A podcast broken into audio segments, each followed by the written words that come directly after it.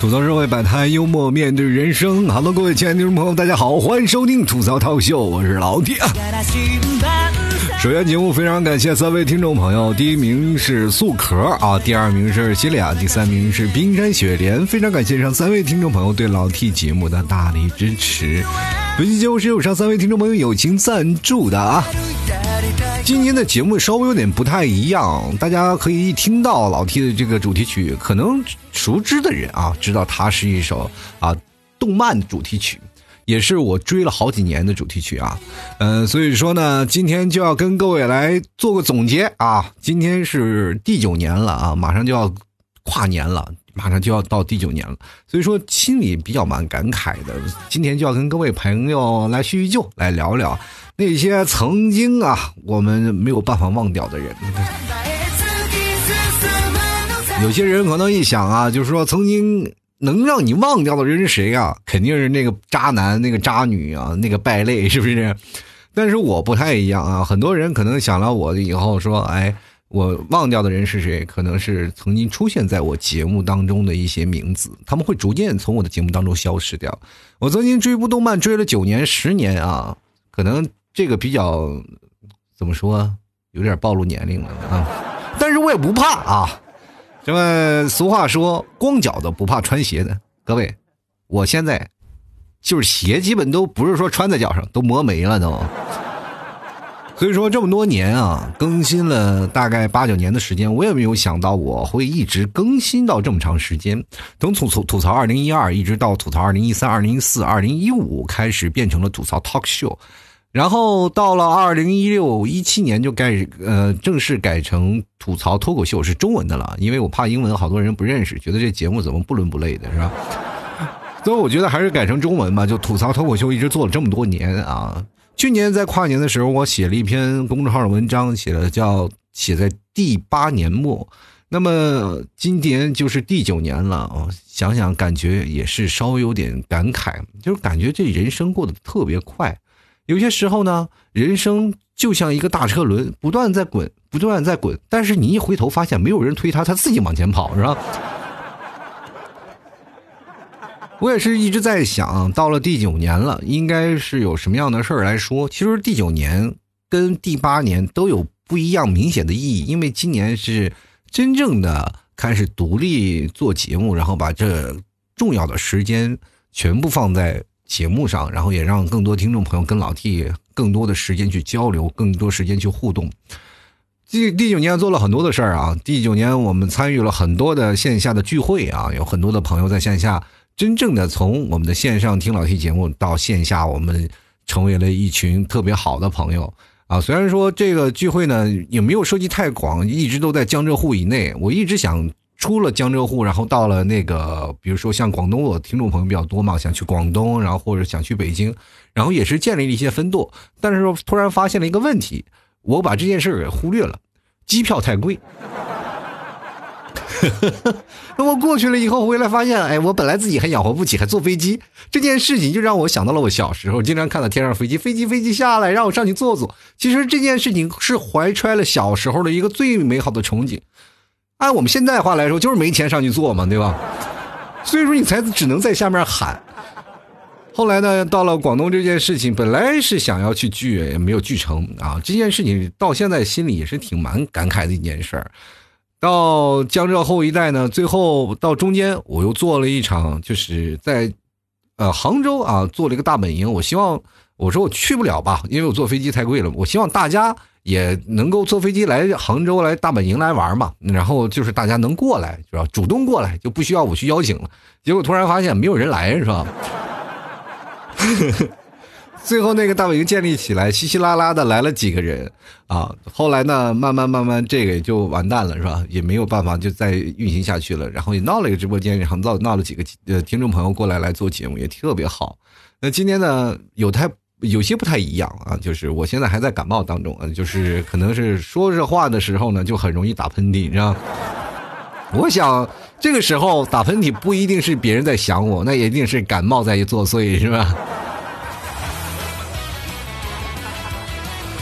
今年呢是注定不一样啊，跟往年在做总结的时候，在做跨年的时候，总是感觉有一些。太多的感慨了，那因为今年确实是自己独立开始做，没有没有想到啊，今年这一年其实是最难坚持的，是因为我没有了工作的支持啊，没有了我平时的开销，完全是靠听众打赏了，你一分我一分，你一块我一块的，然后一步步攒起来的，所以说这段时间也是特别苦啊，慢慢慢慢一步步坚持下来，而且在今年也确实是不一样啊，老 T 也有孩子了是吧？有后后继有人了，就是再也不愁我的节目没有办法。继续更新下去了，是吧？就是当我有一天我说不动了，还有未来的接班人来继续逗你们玩。但是这一点又比较伤心的，嗯，就是出现什么样的情况？就是不知道在听老 T 节目的人还能坚持多久。其实这句话我真的发自内内心想跟各位朋友来聊，就是做了这么多年节目啊，就是人。就像走马观花一样，来了又走，走了又来，来了又走，走了又来。有好多人对我产生了一些很多浓厚的好奇啊！当然了，有一大部分听众朋友是因为我的长相，我把他们给逼走的。他们要了我的联系方式然后，过来然后添加联系方式啊！我要看你长什么样，然后看完了以后，他们果断的把我给拉黑了，是吧？当时我内心还是很受创伤的，主要我至少长得也不丑吧。我节目里我已经说了，我长得很丑了，然后已经给你们心理预期降得很低了。为什么你看到我照片还是会觉得很丑？后来我弟仔细一想啊，其实他们心里把我比成天仙了，是吧？那种想法，那种内心的那种想法啊，那种愿望，就是他们听一个声音，他们就会在自己的脑海里去，哎，去给自己勾勒一个形象啊。就比如说，有的人会经常会把我勾勒成一个。戴着眼镜啊，坐在这个电脑面前，不断的在聊聊天嘴里手里还拿着一个汉堡的胖胖的油腻大叔，是吧？后来发现了，我跟他的呃现实当中的那种，或者是幻想当中的预期相差太多，而受到了反差啊！那种打击啊，我跟你说是致命的，是不可挽回的。于是乎，我深刻的我邀请他，我说：“求你不要再这样想了，你回来听我节目吧。”他说：“不行，我们已经回不去了。”真的特别像闹矛盾的小两口，但是怎么劝都没有办法回来了。这几年呢，做节目做的也非常开心，有一些新的听众朋友进来，然后也在一些新的平台。但是最近平台也出了一些相应的一些政策嘛，就是很多的听众朋友可能说更新会有一些问题啊，说老听为什么我节目听听你更新会出现一些问题呢？是因为我报了我的联系方式，知道吗？就好多平台是不让报联系方式的，是吧？啊，比如说像说叫老 T 的二零一二都不让说啊，就是一说的话就会被屏蔽掉，然后就会直接把你删掉。我也没有办法，直接就下架了。呃，过去这几年你知道吗？我就不用报联系方式，好多人就主动索要。现在我报联系方式，突然发现没人加我，你知道吗？这就所谓是吧？老太太上炕一年不如一年啊。前两天你们提早还跟我说呢，哎呀，你这还叫主播吗？你这还是偶像吗？我说我不要叫偶像了，我就有一个，在他们眼里我可能也就是个算命的。真的，要不是我打出一个人设，说是我能看你朋友圈，估计都没有人加我，你知道吗？现在好多人加，老铁，听说你会算命，帮我算一下吧。而且那种人说话，我就觉得特别来气。算命没有问题，但是你也不能让白嫖啊，对吧？你看哪个算命在马路边上支个摊就是说你不给钱，他就直接帮你算的。我也要养家糊口的是吧？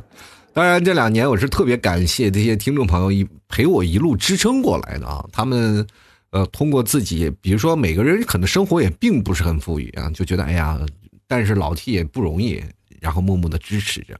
包括最近卖点东西啊，有好多的小零碎那些东西，听众朋友都主动的就在支持啊，我觉得特别开心。其实吐槽聚会这么多年啊。呃，最值得让我觉得为之骄傲，就是每次的跨年聚会了啊！就是大概跨年聚会是在二零一四年、二零一三年开始举办的，第一届的跨年聚会，然后一直到好几年了吧，四五年，每年几乎都举办，除非有几有几件特别大的事儿没有举办，基本是年年都在上海。今年呢，本来想举办来着，后来因为一些事情啊，因为我妹妹要结婚，所以说没有办法去举办了。嗯，其实每年聚会举办这个。这个跨年聚会的时候，感觉特别开心，因为有一帮线下的真正的听众啊，老听众聊粉丝，然后我们在一起聚着。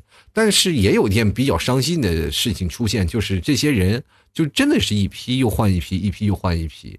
呃，从几年，二零一五年吧开始有一些固定的人，比如说二零一三年他都会有一些固定的人，然后到了二零一四年就换了一茬，到二二零一五年多了几个新生的面孔，到二零一六一六年呢就开始慢慢变了变了。到了这么多年以后呢，我就突然发现，就是聚会的人还是，呃，听节目的人，他们会随着自己的想法，他们长大了，我也长大了。其实我陪陪伴他们长大的这个时间段啊，我也感觉到挺开心的。毕竟是他们听我吐槽节目，然后做了这么多年啊，然后他们一直听着我节目。有的人默默无闻，有的人默默在家里，然后带着孩子，然后听着我的节目，其实是利用另一种方式来支持，只不过。这样的想法，我不知道有多少老听众了啊！这是让我觉得比较难过的一个地方，因为好多的过去啊，我大部分的时间就是扑在什么群上啊，跟大家聊天呀，这这些事。那现在呢，我是更多的时间是扑在了，比如说做节目上呀，或者是更新节目想什么事儿啊，或者说我要再写一些什么样的文章让各位朋友看，然后所以说我就经常会把时间是扑在这里啊。很多的朋友，然后欠缺了太多的交流，也就。导致啊，现在好多的朋友我都不知道有多久，还多少的听众朋友还是听我的节目，这样的一直度过的。我其实内心是蛮感慨的，然后也特别想念那些曾经的老朋友，就是老的名字会继续出现在我的节目当中。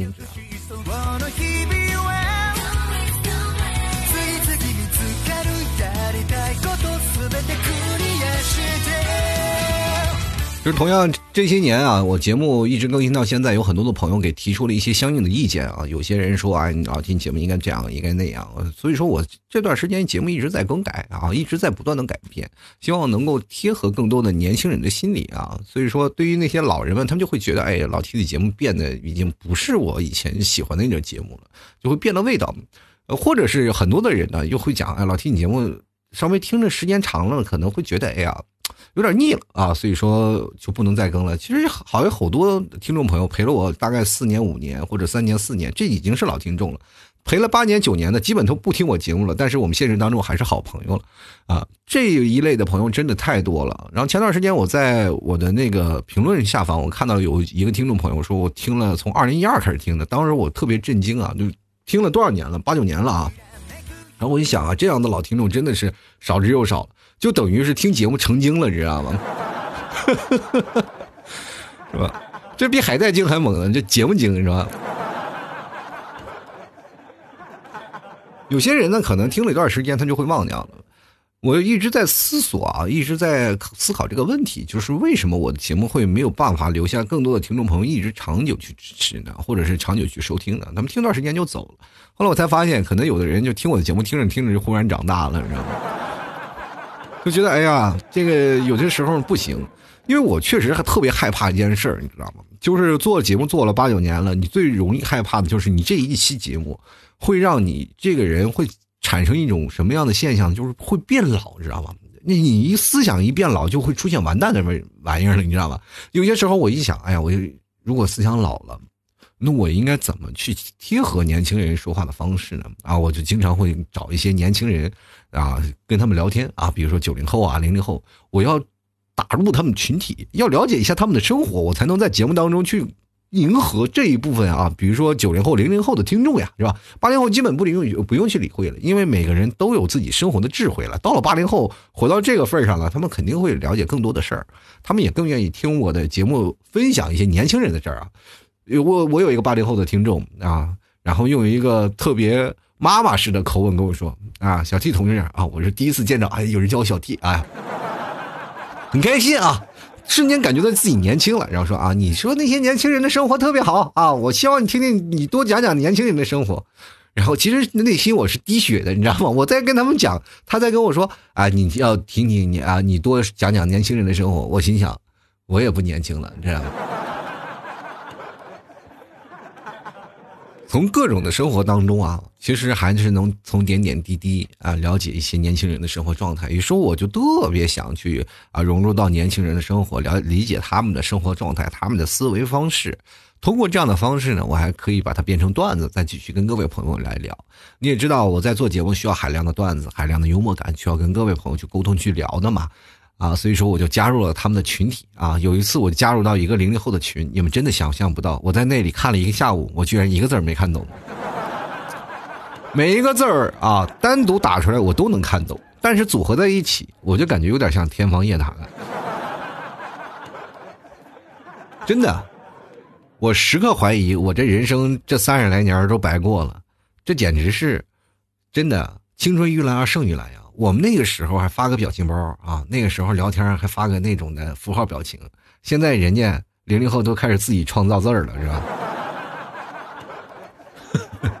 跟他们聊天的思维方式啊，嫁接不到一块儿啊。有些时候你能通过聊天方式能知道一个人是否是九零后啊，因为加我微信的人特别多，知道吧？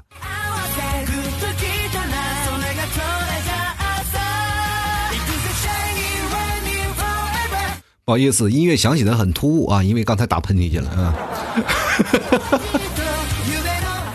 确实是我这人现在跟你们今天算是聊天了，就第九年了嘛，啊，就是今天跟陪各位朋友一起跨个年，所以说有话我就直说了啊，该打喷嚏的时候我一定啊会拉音乐的啊。然后因为这个打喷嚏嘛，感冒了，然后鼻涕一直横流，然后所以说我也要有时候拉个音乐啊。去擤个鼻涕啥的，各位千万不要见怪啊！这期节目咱们就说唠私房话，我也不指望这期节目能加粉啥的。我刚才聊到哪儿？就是聊到微信加那个听众嘛，对吧？有很多的朋友跟你聊天的方式是不一样的啊。比如说有人跟你说：“哎，老 T，我非常喜欢你节目，我希望能跟你哎怎么样啊？能学学口才，或者是哎你有什么事儿能教教我，或者怎么样啊？”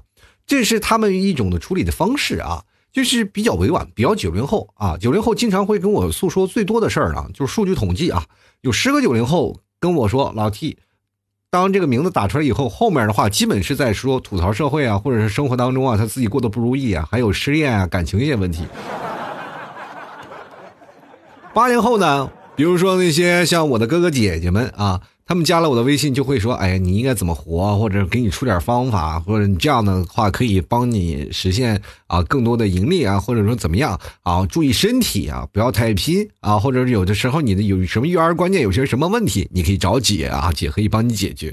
最好的是有一些姐姐说：哎，你把地址留给我，我给你邮点东西啊，特别开心啊！这就是来自我们就是中老年人的关怀啊。”对啊，只要年纪稍微大一点的，对老 T 的关怀是无微不至的啊。最关怀最大的，我记得有一个对我印象挺深的一个六零后的阿姨啊，直接咵甩了一个红包。以后做节目的时候多讲讲是吧？我们老年人的事儿啊。我就想，哎呀，可开心啊！我说行可以，我以后也真的讲讲老年人的事儿。但是我一想到老年人，我就想到我妈，然后一心想，啪嚓就感觉自己后背上挨了一闷棍，你知道吗？就是一讲他们的事儿，我就感觉哎，好像就是尽是吐槽了，是吧？其实从内心里，我还是非常感谢我妈的。我妈来这杭州也一年了，就是帮我照顾孩子，然后我才有时间全心全意的更多的时间去做节目，是吧？也是有你们 T 嫂在后面支持，是吧？我爸我妈来了以后呢，我才有更多的时间抽出时间来做节目。有些时候我爸都是说啊，就是你你天天在家，但是我一天都见不着你，对吧？因为我一一直在我的书房里闷着啊，就比如说要写段子呀，要干什么，我就一天啊什么都不干，是吧？就在那个屋里一直在这。我爸我妈也不知道怎么回事，也不敢来打扰我的。我然后我的这个书房总是写着一个“闲人免进”这个牌子。然后我爸我妈当然他不拿自己当闲人，直接推门就进来了。我一直不知道我这个主旨思想，我说往这个立这个牌子有什么有什么用啊？后来我发现确实是没什么用啊。但是确实啊，在这一年的时间，他们挺辛苦的。你都可以明显感觉到，他们就是照看一个孩子，就明显老了好多岁。所以说，在这一年的时间里，其实感谢的人太多了，有好多听众朋友。不是我刚才说嘛，就是有些时候也感谢那些零零后的听众，因为现在我的零零后的听众越来越多，我特别好奇，我也想走进他们的世界，但是我就一直走不进去，你知道吗？我也不知道是一个来自一个老大叔的关怀，还是来自一个成年人无法跟年轻人去进行沟通的那种距离。我每次跟他们去交往或者交流，或者是我想知道他们的精神世界的时候，我总是没有办法去站在那个角度去思想问题。比如说有一个小孩他们过来说话啊，他比如说像九零后会委婉一点，但你零零后很直接，你他说话一直接，你就直接说你是零零后吧。他说你怎么知道的，T 叔？他们不会追求你的什么的想法啊，比如说零零后他们想要的东西特别直接，直接到什么程度呢？就比我们那个年代我们想的还要直接。我们那个年代八零后九零后是比较含蓄的啊，就是说点什么事扭扭捏捏哈，羞羞答答的。如果见着自己的偶像，那家伙兴奋的恨不得好几天不睡觉，是吧？但是现在零零后呢，他加到我的微信，我主观上第一开始啊，他们只要一说话，我大概就能分出他的年纪。知道你为什么啊？老 T 啊，你做节目怎么样啊？怎么样？怎么回事啊？或者是老 T，你过来看看我房间，必须看是吧？他会给你提要求，而且是那种特别直接的，你还没有办法回答，还没有办法拒绝。有些时候他的问题问你的问题很尖锐啊，就是说老 T 你怎么样啊？做节目什么时候更新？赶紧更新啊！就主动以命令式的方式来去。来说啊，就是我就感觉有心里不舒服了嘛。我一开始说，哎，我我这一个这个主播，这么一点尊严都没有吗？就被你这个听众这吆来喝去的，我叫主播有什么尊严？后来我一想，也是，他们是上帝嘛，也是。我要什么尊严？然后就跟上帝说了，我就说你到底多大了？他说我零零后。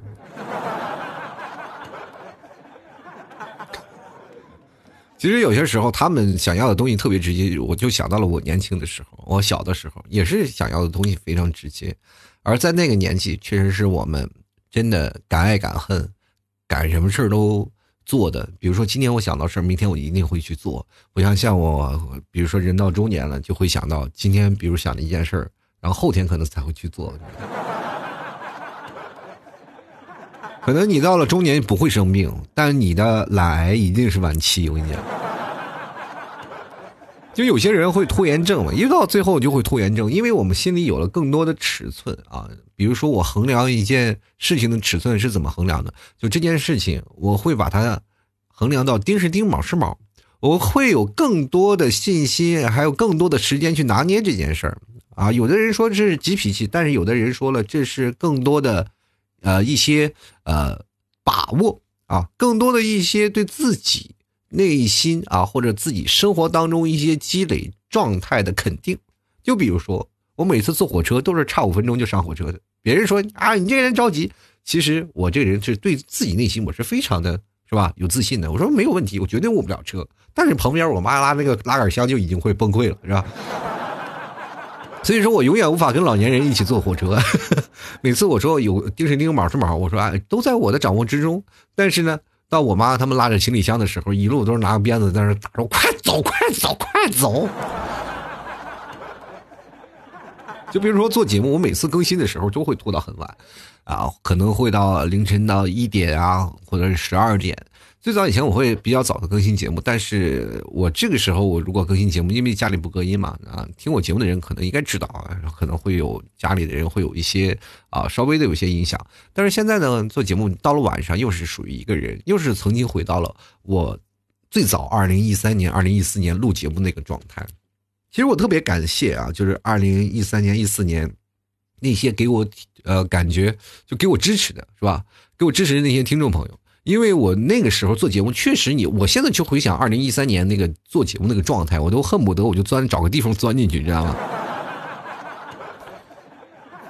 就特别难受啊！那个时候做节目可能是出了一个自己的想法，就是一个爱好，我就是希望能够把更多的好玩的事情跟各位朋友来分享啊！就是全是有什么事就说什么，完全没有一些观念，没有一些观点，也没有一些正能量，或者也没有一些啊一些负能量让大家去吸收的一件事儿。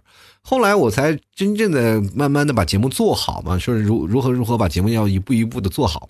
终于到了二零，就是今年是二零一九年嘛，马上二零二零年了。其实这一年是蛮重要的一个状态，就是真的没有一了啊，没有一了。明年从这个后天开始啊，就是明年是三十一号吧，因为我怕节目要更新呀，要审核呀，是吧？到了三十一号的那天没有过，然后大家到一号没有办法听这期节目，所以说我一定要今天就才录，录完了上传了，大家审核一天，三十一号大家可以一起来过个年，跨个年。所以说今天才录啊，马上就是没有一了，就下一下下一个十年都是二啊，大家都要二起来。二零二零年了啊，在这一段时间呢，我们就整个状态都不一样了。你去想想，我在一三年、一四年那个状态，跟现在这个状态完全不一样。那过去那是什么？你录节目啊，就是说你录的，哎呀一塌糊涂，但是那听众、那粉丝那是一塌糊涂，你知道吧？真的，你看我现在节目做的是吧，稍微好一点，但是。嗯，那个粉丝确实也不多啊，都是以前的积累啊。现在好多人说啊，你有十几万粉丝，你就十几万粉丝，那是一三年、一四年积累下来的，我又不能删他们，对不对？最近的粉丝量确实少的可怜，并不是像你们想的那么夸张。有很多人说，哎，老提你几十万粉丝，那都是一三年、一四年、一五年，那些人都流失了，都是在我的记忆当中了。我就是想要。他们的人名一直想说他们能不能回来，我有些时候特别期待啊。有些人听我节目听了一段时间，能不能回来再听一下我的节目？因为我一直都在，想想也是挺那心酸的。因为我经常会听到有些听众朋友说，我好久没有听了，但是来这里听，发现老 T 你还在，这件事情真的是蛮感动的一件事情。我就是矗立在这里，我就是希望有好多的人能够真的回来看我一眼啊，说老 T 你还在，我觉得特别感动的一件事。然后我估计我做完这期节目，有好多听众朋友冒充老听众了。老 T 你还在？别骗我，别逗我玩啊！那听我节目一个月就直接添加成老呃老听众的标签了。然后有很很多听众朋友，我觉得也挺疯狂听我节目，就是疯狂到什么地步？就比如说你喜欢一个节目吧。你听一段时间，比如说你一天听个一期，那么你每天听都一样啊。那我节目不是每天都更的吗？我隔一天更新一期，然后这期节目还有断档，那你在这个断档的时候，你就听一期旧的不就好了吗？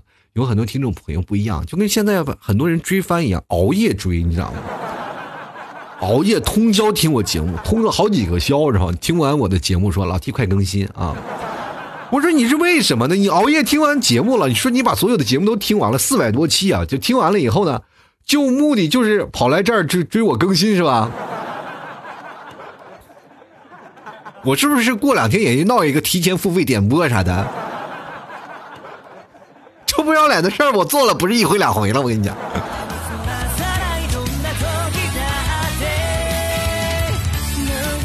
其实打内心还是非常感谢每一位听众朋友的啊，就是不管怎么样啊，就很多听众朋友在这一年里的陪伴真的是为之重要，就好多。比如说，我曾经私下有联系过的听众朋友，我一直以为他们可能不听我节目了，然后我们会关系慢慢变淡嘛。但是还有很多的朋友，他们会更加直接的会表达对你的感受啊。就比如说，还是以一个朋友的相呃相处的方式来自居。有些时候呢，人和人的相处方式其实蛮直接的。比如说像我这个节目啊，就是跟往常别的节目不太一样，因为我的节目会跟听众的距离拉的比较近。啊，我并不是说什么天上的神仙呀，或者是啊，你是一个女神，要是个男神。有些时候，我可能更是你身边的一个朋友，在你最无助的时候再聊聊天但是呢，有些人可能会想了，如果当你去丧失那个神位啊，就比如说你是一个女神，从你一个身边拉下来以后，她变成了你的女朋友，你就会不在乎她了。只要你在上面一直供着，他就会一直喜欢你。真的，这是有这一定定律的啊，所以说我一直在思想过这个问题啊，就是说我有些时候就还刻意的跟听众拉一些距离啊，因为我这个人天生的性子就不是属于那种的啊，特别是吧高冷男神啊那种状态，我就是特别逗逼人，我就是有听众朋友加我就过来聊一聊是吧？有些时候还能跟他们打打情骂骂俏啥的是吧？然后在这些时候呢还聊聊天但是后来我发现。嗯，由于工作比较忙了，所以说聊天的时候也变少了。那很多的朋友加了我的以后私人号呢，也不经常去聊了，然后也经常会用一些呃，比如说鼓励我的话呀，会或者是用外另外一种方式啊，就支持我，让我觉得特别感激。在这一年当中，也是希望各位朋友能啊多多支持一下。那我也同样会回馈这些老朋友嘛，所以说我开始在这个。找一些特别便宜的厂商，然后做了一些打折促销的活动，在我朋友圈里，然后很多的朋友也是实惠到了，可以买到了，然后我就觉得挺开心的一件事儿。然后我觉得这时候是应该一个非常好的一个生态链嘛，就是很多听众朋友支持我，然后我也会给听众朋友谋一些福利。那这样一个循环往复的一个状态，我的节目又能够不断的去更新，又会有很多的新朋友进来，然后又有很多的老朋友逐渐的留下。我希望能够给各位朋友带来这样的一个环境啊。其实我并不是说是要发大财啊，会像那些别的主播一样挣几百万、几十万，我只是能糊口度日就即可。啊，这所以说算是我的一个个人的工作，自然我选择了这样的一份事业。就比如说，我从辞职那天起，啊我就想到了，其实我的工作那时候不差，真的不差。我是一个中层啊，就是上市公司的中层，你应该知道吗？骨干人员啊，我那个时候就称之为是白骨精，知道吗？毅然决然，在我人生当中最忙的一段时间，我还是想到了，是因为我马上就要放弃节目了。一八年，呃，一七年的时候应该是比较惨淡了嘛。到了一八年的时候，我节目收听量迅速下降。那我想，如果再不去拯救节目，就完蛋了。于是乎，在一八年的时候，我就想了，要救节目一把，无论如何也要救了他。然后到一八年的，其实就一整年啊，没有人给我赞助，没有人打赏，然后就这样的也就过来了。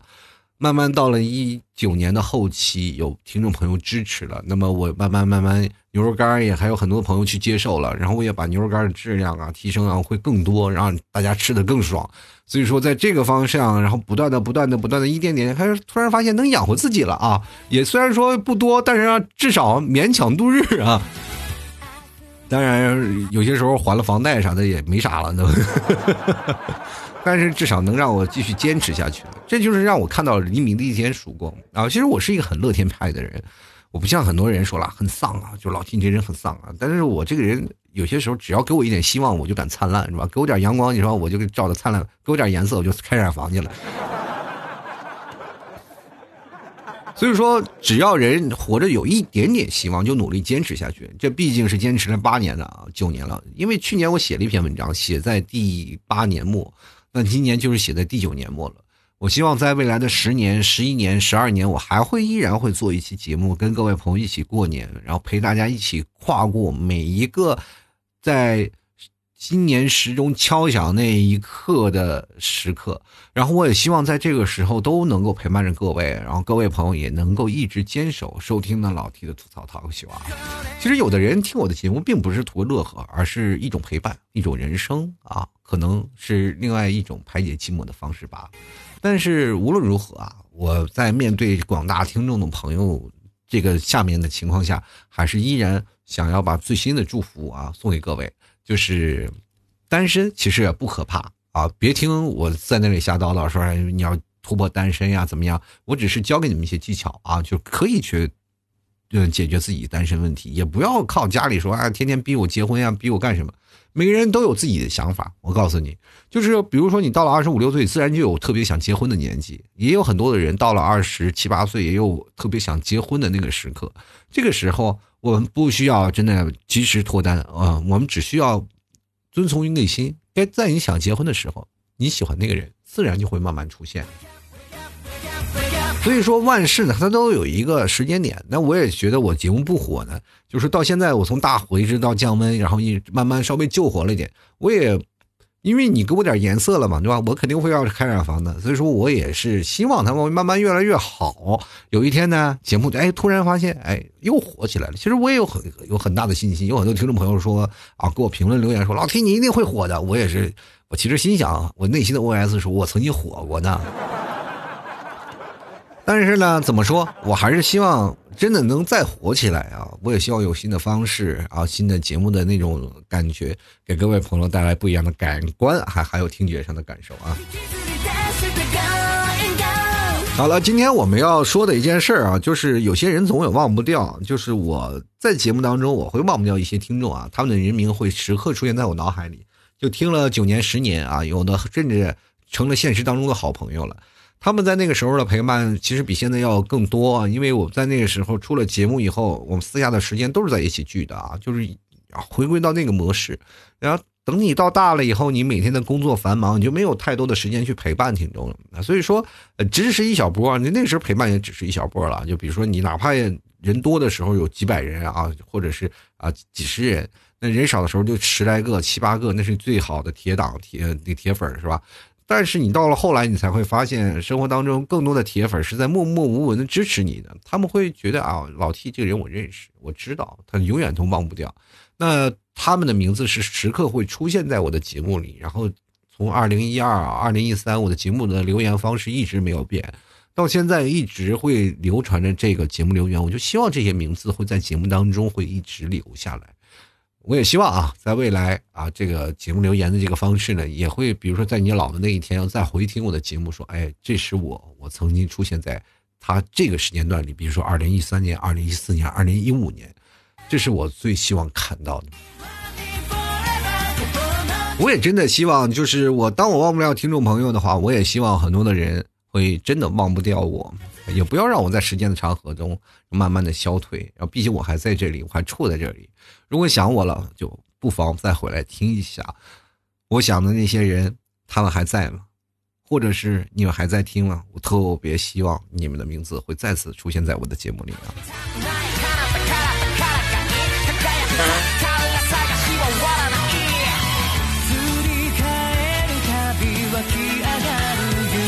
好了，我们来看看啊，听众的留言。第一名是唯美啊，他说：“我的青梅竹马每天都伴着我入睡，虽然我没有成为对方的那个他，因为只有我爱他，而他却不爱我，我还想忘记他。不要爱他了，想我就得了啊。”你的青梅竹马每天陪着你入睡，你的青梅是匹马吗？其实我有些时候我觉得啊，你虽然爱他，就是青梅竹马的事情啊，就两小无猜这件事儿，有些时候慢慢听想想也挺扯淡的。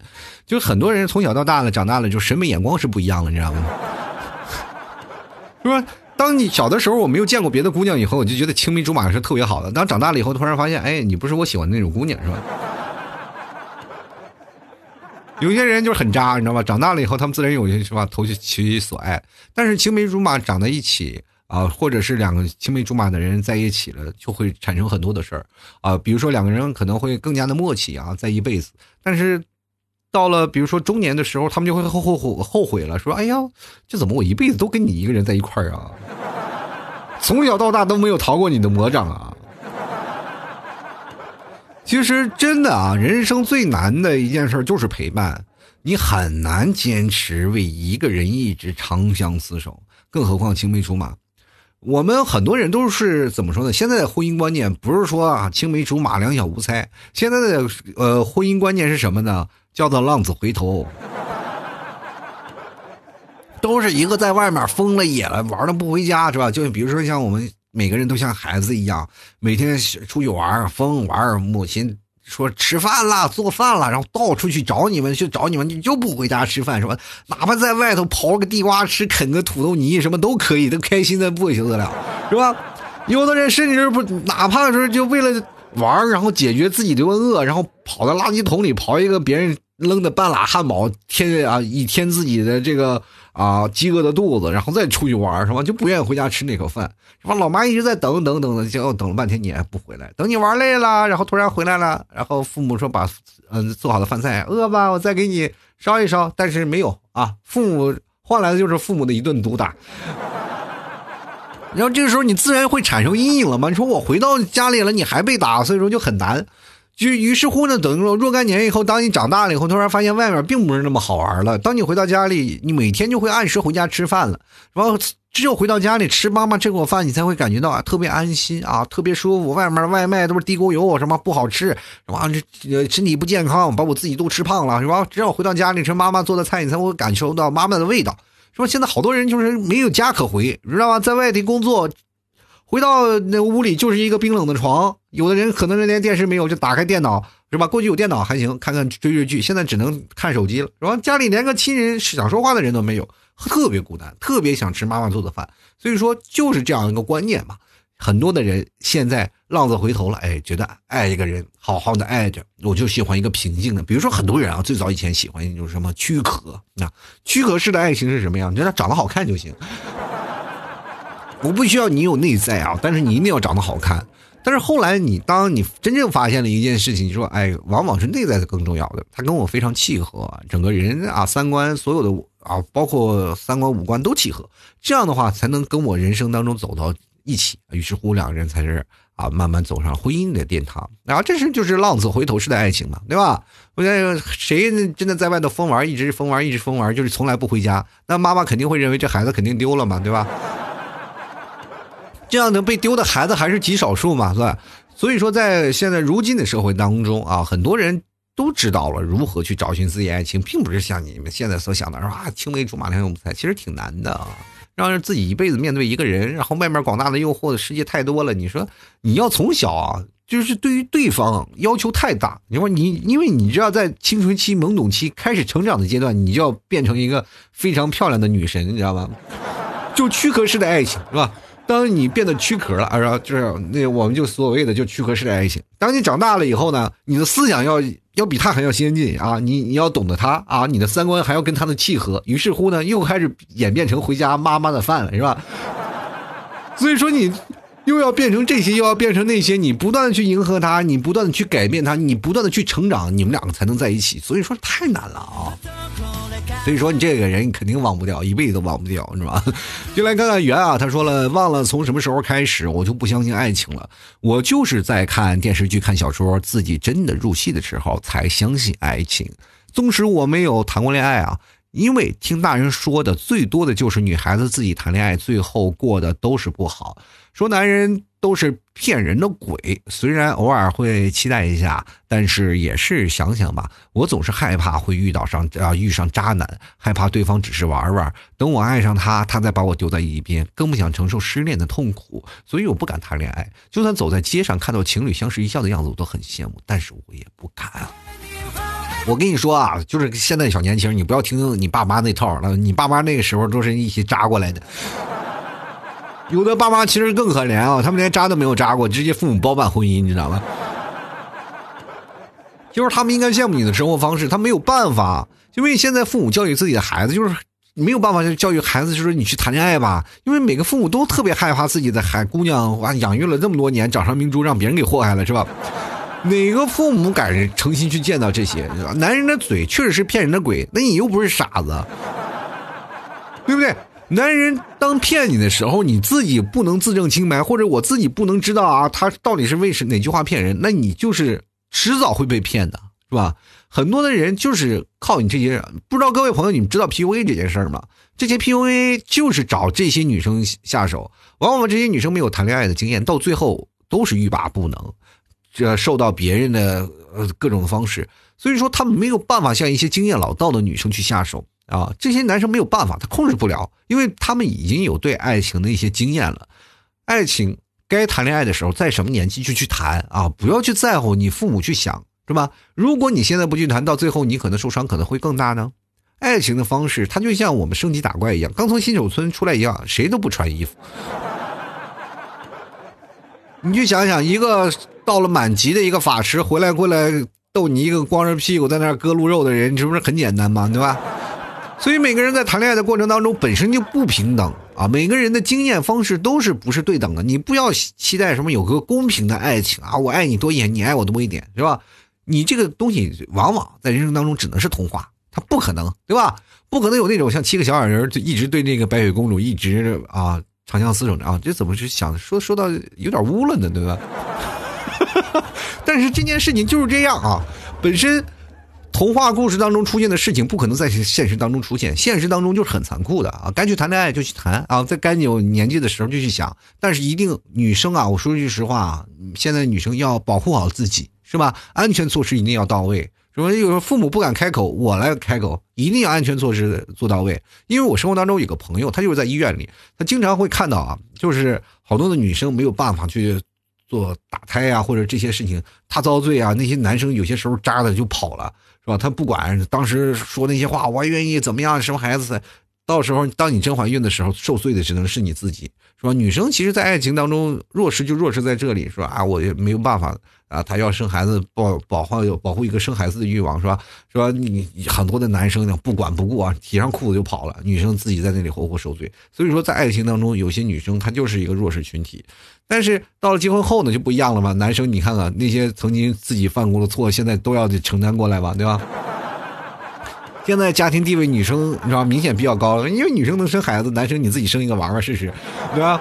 不可能的啊！所以说男生现在地位低下啊，所以说一定要伺候自己的媳妇儿，是吧？每个男生都是妻管严，很多人最早以前啊，就一说你啊，你家妻管严啊，你你这被老婆管的死死的，你这个人这还是男人吗？过去这个是吧？是这样的想法。现在啊，妻管严，哎呀，是吗？是吗？我也是，哈哈哈。哎呀，好朋友。就所以说，真的就是这样的一个关系啊。每个人的处在的方式不太一样。我们知道如何去爱自己的老婆了。她生个孩子确实挺不容易的，因为真的，你当你们替嫂啊推进那个手术室的时候，因为你剖腹产嘛。我就啊那种感觉，就是因为你在看生孩子的时候，我肯定要看一些纪录片嘛啊，什么生门呀，什么这些我都看，哎，特别恐怖。然后女生生孩子就是在鬼门关走一遭，所以说特别心疼啊。你看那个时候害怕啊，那种揪心啊，那种担心，就在那里看等啊，然后等结果，等半天不出来，然后在等的途中呢，就好几个小女生啊就推进去了，就是可能走着进去，横着出来的是吧？很快啊，十分钟一次，十分钟一个，十分钟一个，来来回回走了六七个了吧，就都是过来打胎的。所以说，我觉得每个女生因为要保护好自己，爱情是可以有的，但是性是要去考虑的。你要保护好的是你性，但你是爱情肆无忌惮的玩无所谓。谈恋爱就是这样。就是我记得我最早在一三年、一四年、一四年的做了一期节目。然后那个时候我就碰见了一个零零后，因为那时候零零后还在上小学，我就跟他们说：“我说你们在上小学的时候谈恋爱吗？”他说：“谈恋爱。”他说：“我只要看你顺眼，我就跟你在一起。”我觉得这种方式挺好的，就是他们没有牵扯到性，但是生活当中，哎，喜欢谁就跟谁在一起，不喜欢就分了。我觉得他们最有意思的一个分手的理由，就是因为借了块橡皮不还，他觉得他小气。就来看看啊，这个人行天下说 T 哥你好，初次留言请多担待。忘记一个人也许是一辈子吧，我我跟你说，有些人在你一辈子烙印在脑海里，你永远都忘不掉。比如说他欠你二百块钱，你死那天你都在想，哎，二百块钱还没还我呢，对吧？我们来看看雪中之笋啊，他说我不知道遇见你是不是啊是对是错，但我知道遇见你我很开心啊。叫灰原哀啊，但是我觉得这有些时候呢，这个借我节目表白这件事情，是不是应该给点广告费啥的？说你遇见他是对是错，你遇见他只能是对的，没有是错的。你遇见是错的，那就不对了，知道不知道？那你这在我这儿表白了，就是又不给交广告费，到时候你俩又没成，你说你图啥呢？就来看看这位叫韩国的名字啊，这个是韩文，我看不懂啊，确实是。他说忘记一个人需要多久呢？这要在看啊，你这个人在你心里的分量有多重啊？如果只是短暂的相识，要不了多久就会淡忘吧。要是你曾经爱过的人、亲人或者恋人，或者是伤害过你的人等等，我可以很负责的告诉你，你死后喝孟婆汤之后才能忘记啊。嗯，你们不知道啊。啊，你们不知道孟婆其实和和月老是一对儿。哎，孟婆给你灌了汤以后，月老在上面再给你牵根线。他们俩是恋人啊，这个，呃，神话故事你们可以去聊聊啊。最后啊，就是月老和那个孟婆其实是一对恋人，知道吗？就来看美平啊，他说只要想见一个人，路上就不是孤单一个人，你不是一个人陪着我们啊。不是一个人，我们陪着你。忘记一个人真的很难，干嘛要忘记呢？默默住在里面不是挺好的呀？就像《大话西游》里想的那个，是不是？是吧？至尊宝心里是吧？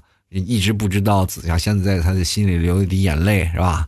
当那个白晶晶跳到他的心里说：“有些人在你的心里留下东西了，是吧？”这也是我们现在当中啊，恋爱容易出现的问题啊，就是有些人。有精神洁癖的话，你很难再去跟他谈下去，因为你心里已经不干净了，是吧？所以说各位啊，就是很难忘记一个人，往往会留着他的一些东西啊。就比如说，有些人就可能会怀旧嘛，这些事情偶尔翻起来，这是你的青春啊。但是呢，有些人就是特别害怕这些事情，你碰见了这些事儿啊，就感觉你的前任怎么样？我觉得。大家不要去吃任何前任的醋，我觉得这个人是在你心里住过的啊，走过的，然后陪你的老公啊，或者陪你的女朋友曾经走过的，不是他念念不忘，也不是他放不下。他只不过这是记载他曾经过去的一个阶段，就比如像八零后，真的那个时候没有照片，没有那些手机相册，没有那些事儿，我们只有这些以文字的方式类的，比如说过去小时候的情书啊，过去那些我们曾经写过的那些小纸条啊，或者是他曾经给你表达爱意的一些聊天记录啊，这些事情是最每一个人都是有一个。叫做标志性的记忆点。那如果当你老了，有一天时候真的是健忘了，当你翻开这个时候，你仔细想，哎，我什么时候啊？什么时候还有过这么一段爱情？你是不是觉得会很幸福？对不对？当你老伴陪你翻查这个时候，还骂人啊，糟老头子，年轻时候你都是骗我的，是吧？那个多开心。所以说，每个人在不同的时间应该尊重对方啊，就心里有个位置。他的现在大半部分已经都是你了，你不要全去霸占，说你的心里必须全是我，那样只会产生一种叫做霸道总裁的主义，是吧？就有一天你老在里头逛着，老在里头逛着，你没有对比。就很容易出现问题，是吧？他在心里全是你的，他没有对比了嘛？如果他在心里有很多个小格子，那个小格子里都会有对比，他只有知道有曾经的他们，然后他们做了很多的事情，为什么会分开？为什么在跟你的时候才会相处很长时间？他会有个做对比，他就知道啊，这才是我真正想要的人，对吧？没有对比了，他只有一个人，朋友，你就是个独裁。当有一天真正的生气了，他可能也会把你踢掉，然后会选择另外一个人。那这样的人可能反而不会长久，是吧？你自己不要说去忘掉一个人，薄情寡义之人真的不值得你托付终身啊！就来看看错啊，他说了忘了，基本上是忘了啊，忘不了啊。当花个钱买个经验呗，这一看就是有有人欠他钱了，是吧？就看了十八岁啊，他说了牵起的手怎么能说放就放呢？入了心的人怎能说忘就忘？忘记两个字直接说出口是很简单，但是有多少人能够说出口就能说到做到的？总会有人在不经意间去想起，忘记真的挺难的。真的，我还是喜欢呀，但是又能怎么样呢？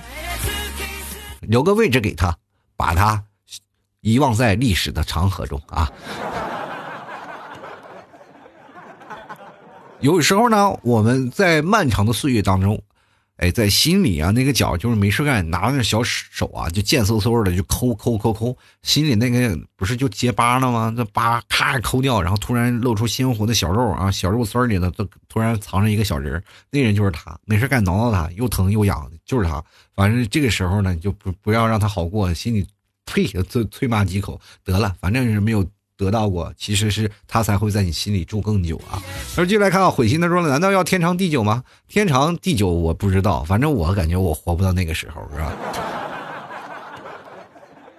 但是你年轻的时候总会觉得天长地久，到老了就不会不太一样了。老了你就不会觉得天长地久了，为什么呢？因为在小的时候呢，就是老感觉呀，每天就过不完的时间；到老了以后，每天都感觉啊，这一眨眼就过去了。这天也不长，地也不久啊啊！这样一到老了，就感觉是以后日子就按秒算了，就。就来看暖冬啊，他说没有忘不掉，只有放不下啊。这个我跟你说，放不下就是等于忘不掉，你这个是等于同义词，没有什么可比性。我跟你说，只要你忘不掉，那就是放不下。继续来看二零九一一八啊，他说就不知道这个日子你到底是什么情况啊？这个名起这样一个名字啊，这个来接着看啊。他说十三年前，广东惠州淡水八月一号，你拖着行李走了，不准我送，连分手的理由都没有。南方最热的季节，我却冷的忍不住的颤抖。我一个男人回中山的路上，眼泪止不住的往下流。小英，我的初恋啊！一想到小英，我的初恋拎着拎着拉杆箱走了，我就想。你的初恋拎着拉杆箱走了，你们俩还同居过吗？这，我觉得真的啊，就是如果要是在跟恋爱的人啊，就是跟初恋的人一起生活过，是最幸福的一件事儿，是没有必要去想，是吧？因为你去想想，第一次谈恋爱就感受到了人生所有的全部。像我现在，我一想想我的初恋，拉拉小手，那我就幸福的已经不得了了，对不对？真的人生我最大的遗憾就是初恋了。但是现在想想那段时间是确实是我没有办法忘掉的因为我总是感觉我如果要再回去一趟啊就是比如说我再穿回到曾经然后跟我的初恋在一起我一定不会是这样啊然后我一定不会这样对待我的初恋啊。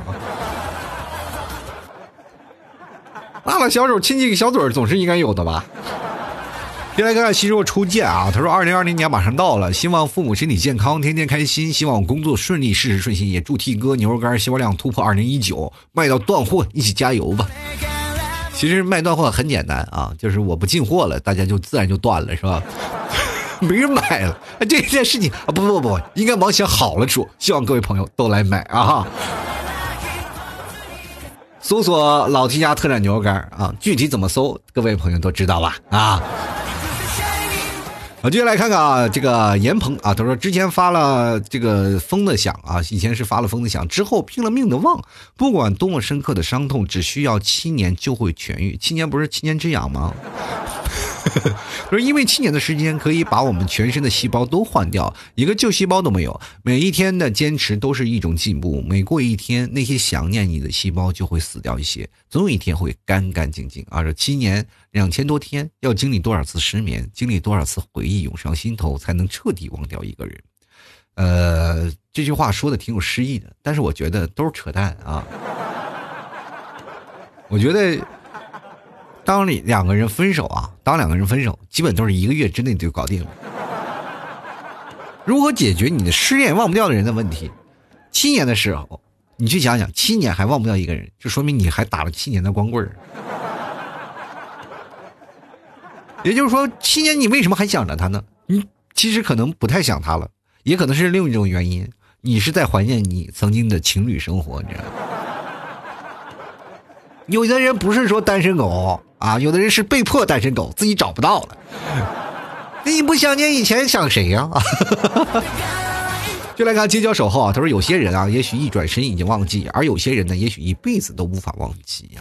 确实有些人啊，这个一转身已经忘记了，因为你对他是吧？每天给你擦肩而过的人那么多，你一转身能不忘记他吗？那记忆力有多好啊？这是。接下来看看叶晨啊，他说：“真正入心的人呢，我想这辈子是不可能会忘记的吧？只是随着时间慢慢过去，那份回忆就会慢慢放在心底。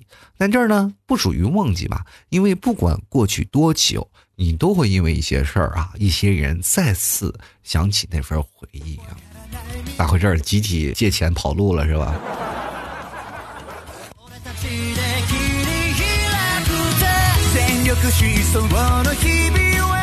其实每个人啊都有自己想办法的要忘掉的过去啊，就是每个人都去想，但是总是忘不掉这些事儿呢。其实各位啊都不需要去刻意的去想，他人生就是在你的记忆当中，他无法去抹掉的。想要忘掉一个人，你不要去想曾经那些事儿啊，想到那些事儿你就会越来越心痛啊。比如说像借钱呀、失恋呀啊和感情的亲人，这些往往都会在这儿啊。你如果想忘忘掉，根本不可能。他人生是在哪里？只不过是你是否想要彻底想要忘记他啊？再来看看 Smolly 啊，他说了：“老七啊，我今天出车祸了，右腿膝盖肿了，左手腕也肿了，贼疼啊！现在想老七这儿找找安慰呀。出啥车祸了？拨了盖儿还是他秃怕秃噜皮了是吧？东北话说不溜啊，这是拨了盖儿卡秃噜皮了是吧？有一个这个吃葡萄不吐葡萄皮儿，不吃葡萄倒吐葡萄皮儿的感觉是吧？”然后我觉得这个出车祸这件事情，我也曾经出过，但是那个得看啊，多大的车祸是吧？有的人说我出车祸了，我我一看啊，这一看就是小事儿，这两个电瓶车相撞了是吧？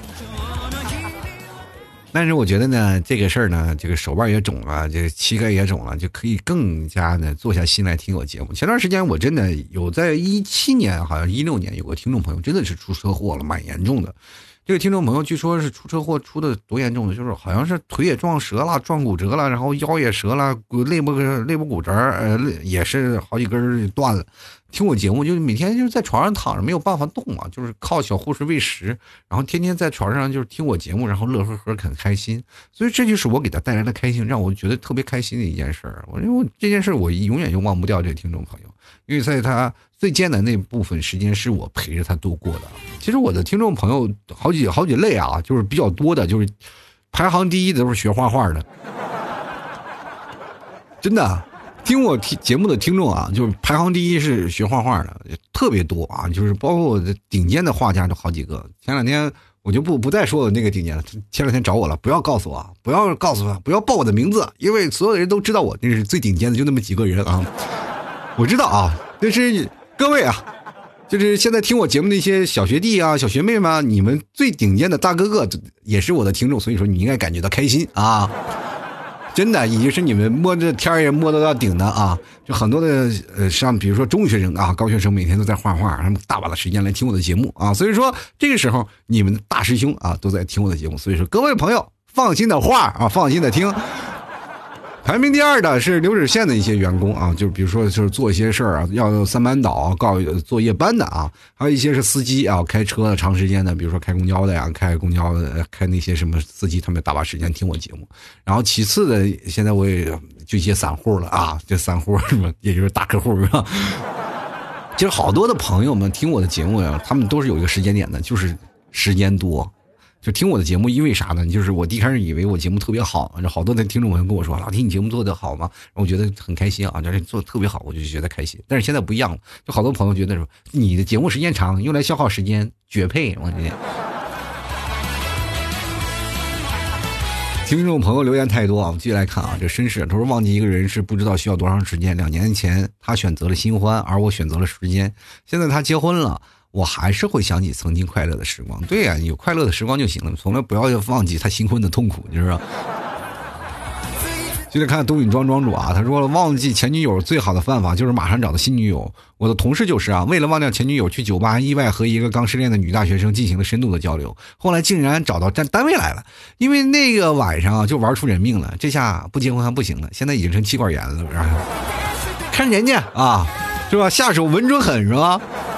这才有魄力啊！继续来看啊，穷傻呆萌，他说忘记一个人需要一辈子，忘不了也是一种经历啊，这是你的人生，不是说经历啊。继续来看强，他说了，我觉得想忘记的人忘不掉吧，想啊想不想忘不忘都在那里，时间久了就会淡了吧。所以说我现在就感觉时间久了，我就是被淡的那一块儿，是吧？然后进来看啊，这 love 他说了，每个人都需要时间啊，是不同的吧？彻底忘掉一个人很难，毕竟他在你的生命里出现过。当一个人对你重要的时候，他占据你心里大半部分的位置，你的心情也会随之变化，是会因为他的一句话开心或者难过，亦或者哭泣啊。进来看平平凡凡，他说怎么突然间这么深情啊？这可不像老弟我一直是这么深情的，只不过是你们不了解，在一副。就是搞笑的面孔下方，其实是一个特别深沉、特别可爱、特别稳重的老 T。你知道你们 T 嫂昨天都怎么说呢？就是听我节目了嘛。他说：“哎呀，我听你节目这么长时间啊，我听你节目了，然后就觉得你这个人啊，比节目里还还完蛋了。就是听你节目的人以为他只我只是节目里的人设，结果现实当中我节目里还过分，是吧？跟长不大的孩子一样啊。”就来看看村头的帅小伙，他说：“忘记一个人，我花了八年时间，现在想起来好不值，浪费了八年！你想人要付很多的精力吗？我就想问一下，你浪你想人就跟思考者一样，像个雕塑一样站在那里想八年吗？浪费你什么时间？浪费了八年，就八年不谈恋爱就光想他是吗？” 就来看看妹啊，他说有的人需要一辈子，有的人只需要提裤子，这个确实是不一样啊。提裤子他也会想起来，是吧？就来看啊，这个宝贝啊，他说了，这个我和男朋友处了两年多，初中的时候呢，后来家长都知道了，就下学了啊。刚下学没有多久就分了，忘记他大概是半年多，忘记一个人挺难的。现在想想自己该有，哎，该有多强大的意义啊！就上初中啊，能不能好好的看看学校啊，好好学习一下。以后将来步入社会再好好谈恋爱。初中的时候就是练手的，你不要想着办法，就是在这个时候，那是太早了。那个时候你对整个人生可能还没有太多的架构啊，还没有太多的想法，没有太多的憧憬。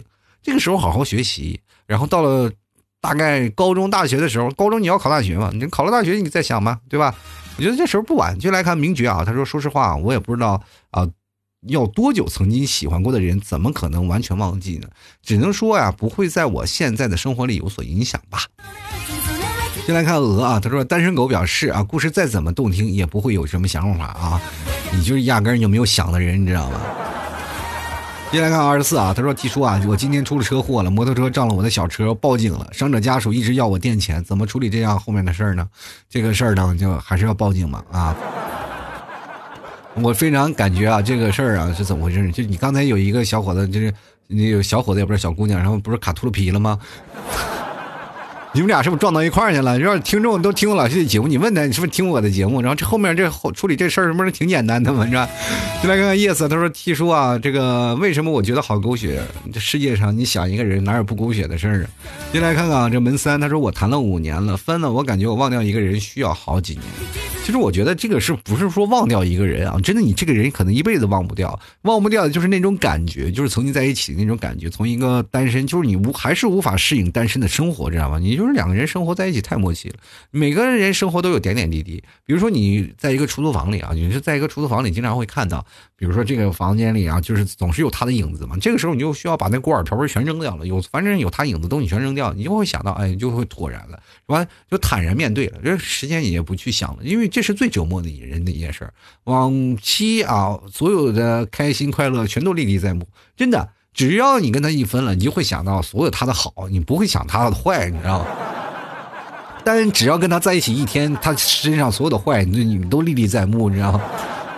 这就是没有办法的事儿啊！就像有些人说了，人人之将死，其言也善，就是这个道理嘛。你说他都死了，你就跟你追求追求他这些事儿干什么呀？但是还有很多的人呢，就是想不开这件事儿啊。在现实当中，有些时候呢，就是不要太要脸，也不要太好自己的面子啊。能否？坚持下去就是看自己是否咬牙跺脚了。某些事儿呢，如果你没有一些承担啊未来的一些事儿，或者我没有办法去承担你的小脾气，那你没有办法去担责，就没有办法去承担两个人的爱情。爱情就是必须要两个人必须得咬牙啊，必须要去坚持的一件事儿啊。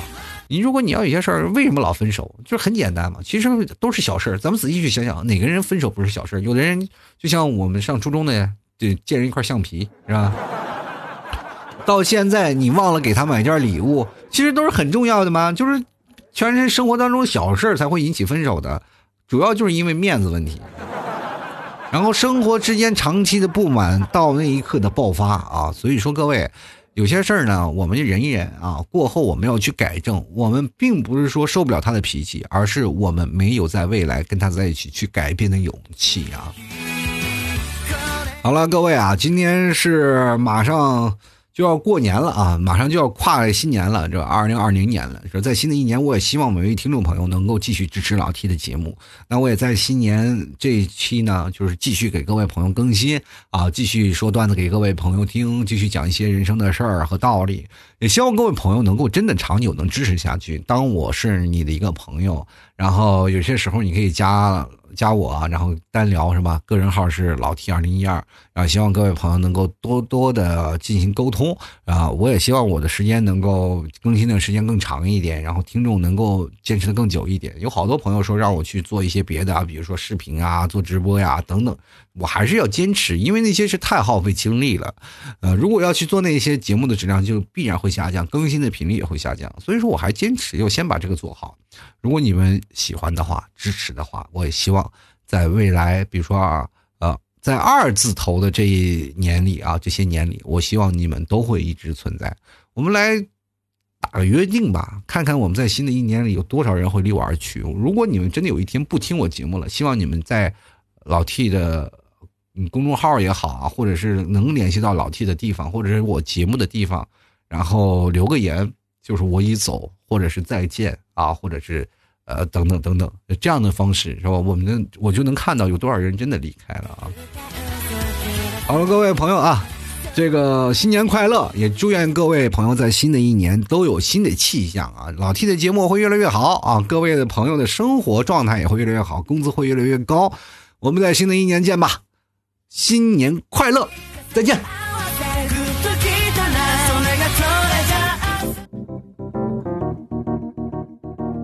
老 T 的节目现在结束，请大家鼓掌。好好好，老 T 好，好，好，好，